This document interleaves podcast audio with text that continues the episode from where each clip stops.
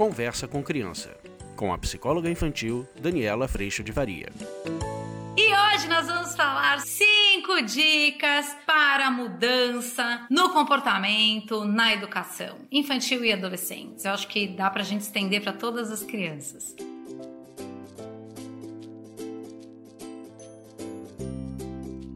Gente, gente, gente. Atenção, atenção, atenção.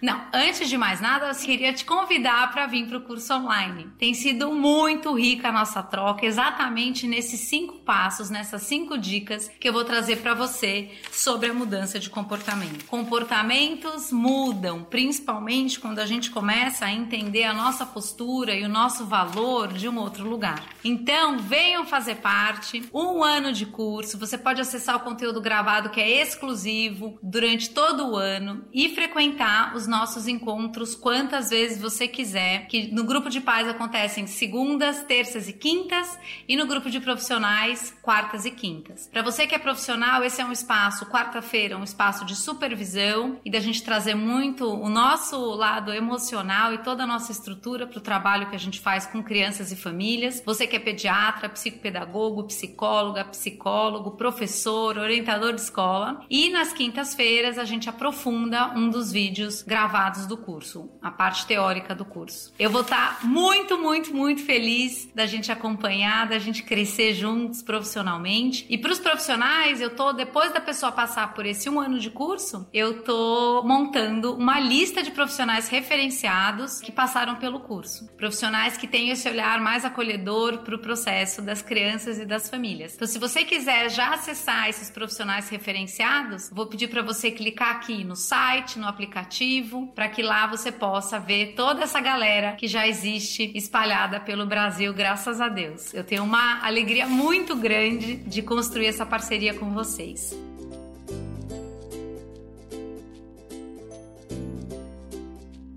Vamos lá. Primeira dica: sair da expectativa e da exigência. Eu só vou entrar no processo de aprendizado se eu estiver fora da expectativa e exigência de performance perfeita. Qualquer assunto, qualquer mudança de comportamento, se eu estiver esperando, ah, eu olho para o comportamento e eu já penso que ele não devia estar tá fazendo isso, que ele já devia conseguir fazer outra coisa, a minha postura enquanto adulto é crítica, mas ela aprende a criança num lugar de que ela devia ser diferente do que é, percebe?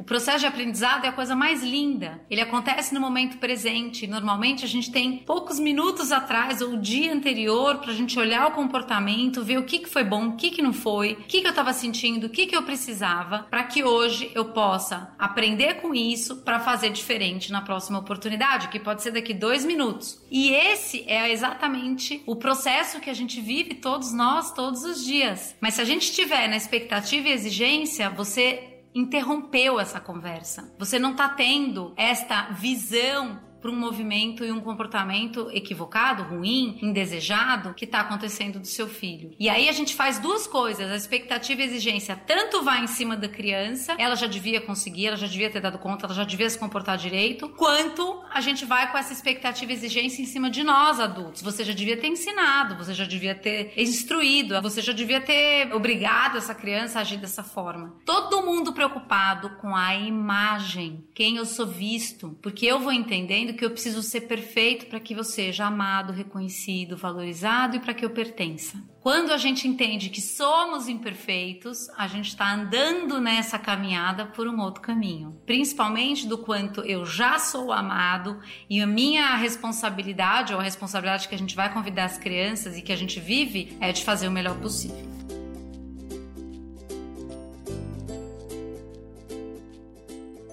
Segundo item dessa dica: um dia de cada vez. Não estamos com a criança daqui 14 anos, com ela adolescente, não estamos com a criança que ela já foi quando ela tinha 4. Estamos hoje. Hoje, só hoje. Eu não tenho ontem, ontem já se foi, e eu não tenho amanhã, amanhã não chegou. Mas o que eu planto hoje, com as minhas posturas e os meus comportamentos e o meu relacionamento, está construindo um aprimoramento que vamos viver daqui 10 minutos ou amanhã. Então, estar hoje, no momento de hoje, e ficar, parar de se tirar desse, ai, mas se eu com 5 anos está fazendo isso, imagina com 15. Pois é, mas o ponto é, eu só tenho a criança de 5 para cuidar. E cuidar dessa criança hoje, cuidar da minha postura hoje, cuidar de estar aprendendo e maturando hoje, é o que vai construir a criança de 14 anos de um jeito melhor, percebe? Aprimorada, amadurecida, com bons comportamentos, com uma boa postura, humilde, aprendendo, responsável, tudo isso vai acontecer.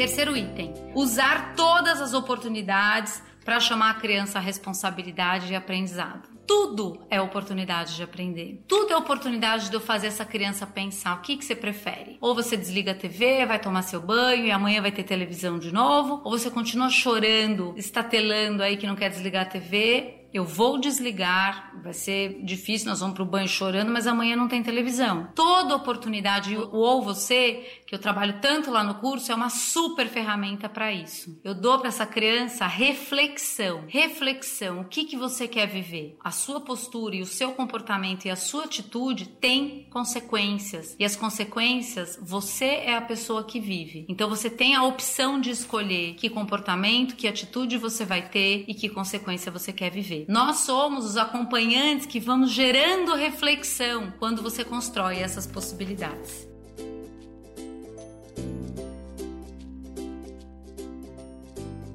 Quarto item: acolher. Essa criança que está lá estatelada, estatelada, ela é falha, imperfeita, assim como nós. Mas eu vou partir do pressuposto de que ela está fazendo o melhor possível. O melhor possível não é perfeição. Então, com toda a condição que ela tem hoje, física, cognitiva, emocional, o temperamento dela, ela está respondendo da melhor forma que ela consegue frente a uma frustração, por exemplo. E o meu caminho, quando eu acolho, eu estou dizendo, eu sei o quanto é difícil desligar a televisão também. Eu sei, eu pelo menos sei. é difícil.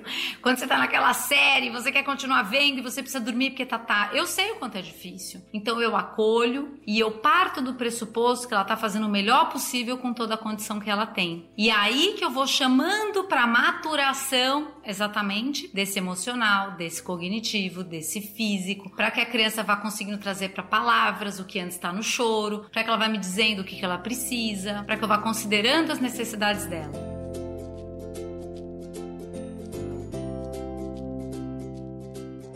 E o último item, reforçar escolha e consequência para a próxima oportunidade. Às vezes a criança vai viver uma consequência que ela não quis, que ela se arrepende, mas a gente não pode voltar o tempo e fazer outras escolhas. Mas a gente pode mostrar para ela que amanhã ela vai ter uma nova oportunidade. Então, a hora que a gente faz estes itens, a mudança de comportamento, a maturação do emocional para escolha e autonomia e responsabilidade frente aos próprios comportamentos vai chegando.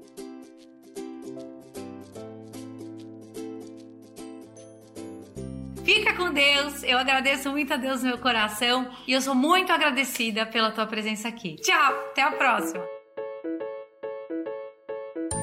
Você acabou de ouvir Conversa com Criança, com a psicóloga infantil Daniela Freixo de Faria. Mande seu e-mail para conversa@danielafaria.com.br.